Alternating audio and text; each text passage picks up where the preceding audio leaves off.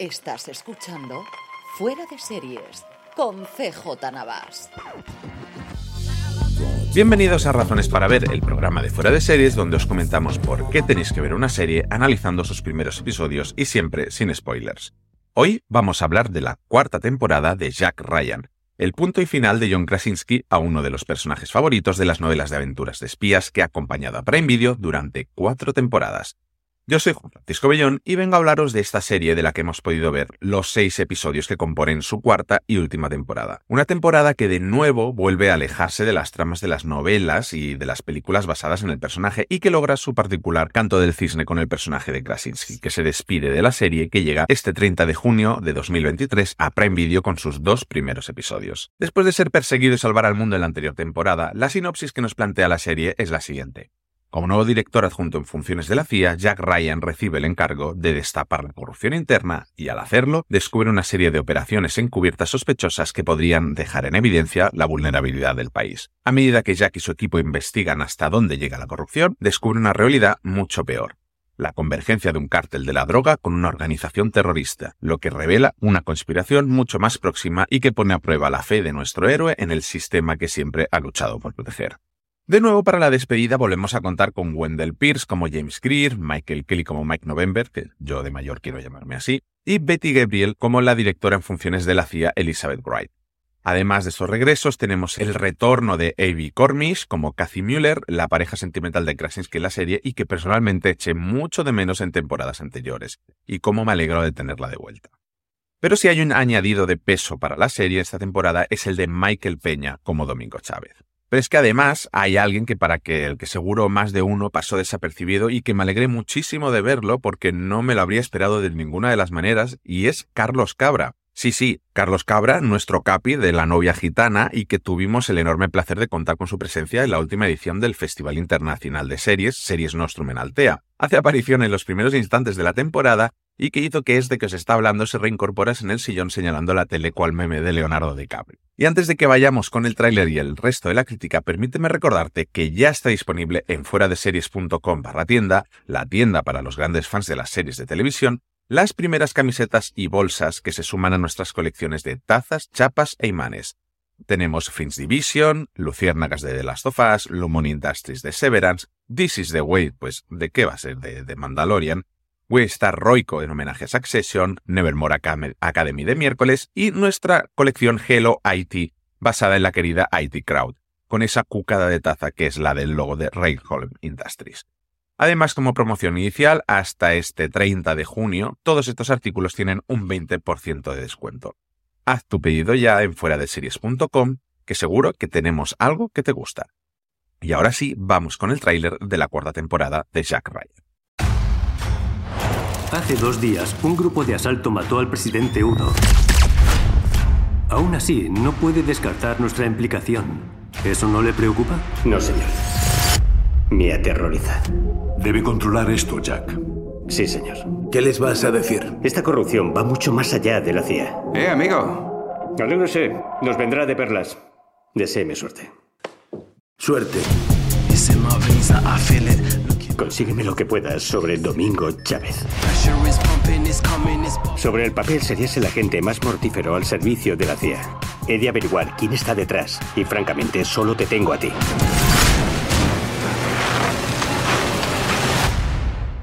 ¿Lo ves? Me ruborizas. ¿Y a dónde nos lleva esto? Convergencia. De un cartel con una organización terrorista. Transportan lo que sea, personas, armas, terroristas suicidas, recursos limitados, aliados a un odio eterno. No en mi mandato.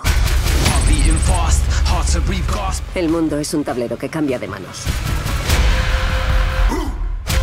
Solo hay víboras entre esas paredes. Tú no sabes quién es esa gente. Seguro que los conoceré pronto.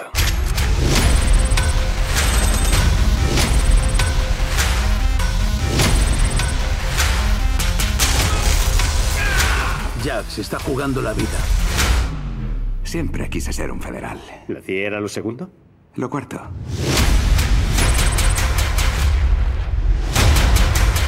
Jack, ¿dónde te has metido? ¿En serio quieres saberlo? ¿Qué te ha dicho? Me ha colgado. Típico.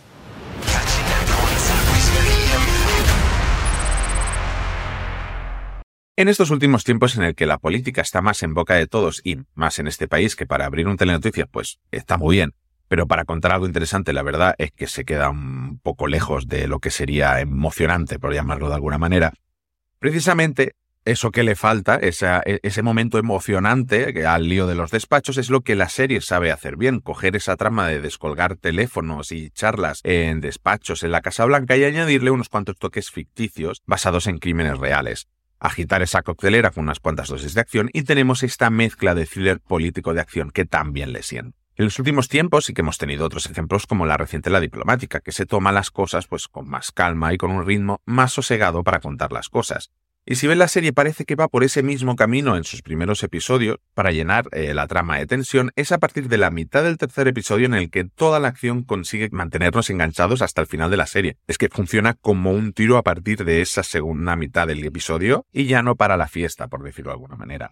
¿Y qué tal es el final de la serie? ¿Es satisfactorio? Pues hombre, como final de temporada sí, totalmente. Como final de una serie, no, pero no me malinterpretéis, no es que no valga la pena, no es que sea malo, es que durante esta temporada se conforma un equipo, tiene unos momentos de acción que ya me gustaría verlos a mí en siete u ocho temporadas más. E ese es su problema, que quiero más de lo que se conforma en esta última temporada. Así que sabemos que el principal motivo para que esto no siga es el propio Krasinski que no quiere estar atado a la serie y más desde que su faceta como director pues le está yendo tan bien. Que hablando de él, honestamente, es que tenemos al mejor Jack Ryan de, de todas las películas que hemos visto y series. Muchos dirán que Foro Baldwin sigue siendo su favorito, seguramente, pero Krasinski, que a día de hoy lamentablemente sigue siendo más reconocido por su papel de Jim Harper en The Office, logra encarnar a la perfección lo que sería un héroe cotidiano, a diferencia de otros personajes invencibles, Jack Ryan no es un superhéroe, pero es heroico. Tiene miedo, pero no teme enfrentarse a él.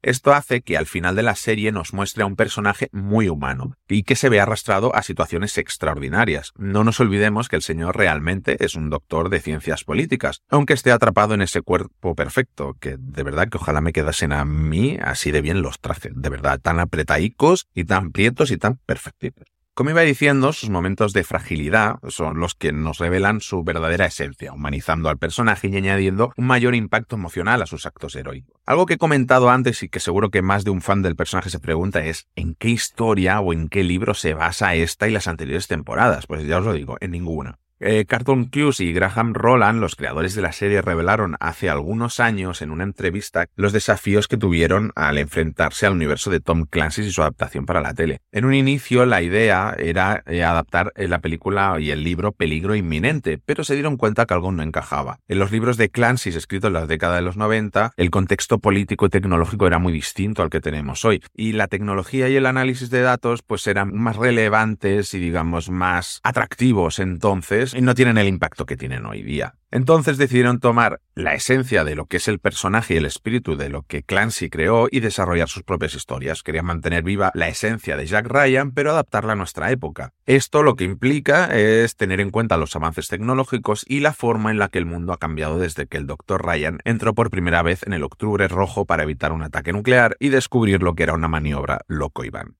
Volviendo a esta última temporada, tenemos de regreso y en mejor forma que nunca a Wendell Pierce, con más tiempo en pantalla, lo que se agradece enormemente, ya que ha demostrado en múltiples ocasiones que es y sigue siendo uno de los mejores actores de nuestra generación. La naturalidad y los matices que ofrece su actuación ayuda a comprender sobre todo al personaje a través de uno de los temas que aunque sea de los más manidos últimamente, pero la verdad es que siempre funciona muy bien, que es el de la familia y sus consecuencias, que hacen que esté en una constante encrucijada pues entre dos mundos.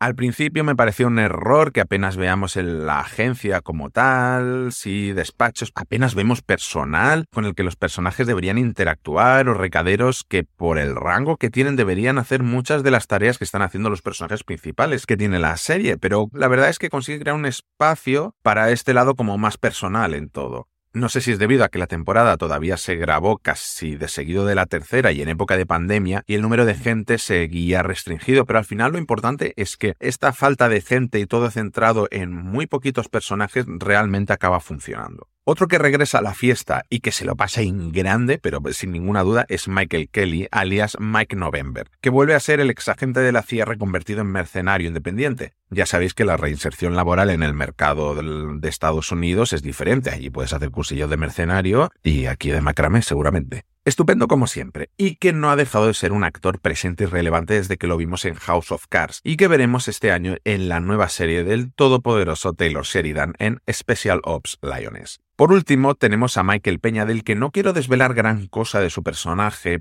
porque que si bien al principio no parecía encajar en los primeros compases de la serie, que es uno de los que comparte pantalla con Carlos Cabra, resulta ser una apuesta muy sólida al final de la serie que podría darnos alguna que otra sorpresa, y que ya se comentó en su día en redes, pero que prefiero no recordaros para no fastidiarle nada a nadie. Y como comentado al principio, la otra sorpresa que tenemos aparte del actor gaditano ha sido especialmente positivo ver el regreso de Casey Muller a la que vimos por última vez en la primera temporada. La química entre los dos, entre Krasinski y ella, es estupenda siempre que está en pantalla. Y si no fuera por esta última temporada, la verdad es que me pregunto si la habrían traído de vuelta para cerrar este arco. En resumen, un thriller de acción que une de manera excepcional el legado de Jack Ryan en una aventura emocionante, con momentos de acción realmente divertidos y entretenidos, con giros de guion, unos más previsibles que otro, pero al final un producto que va más allá de lo meramente superficial. Una temporada digna de un personaje, con un actor detrás de él que de verdad que voy a echar muchísimo de menos. Una serie que puedo recomendar a todo fan de la acción de los thrillers políticos. Es una de esas series que quieres disfrutar con tu padre, que ya en los 80 era fan de las películas de Ford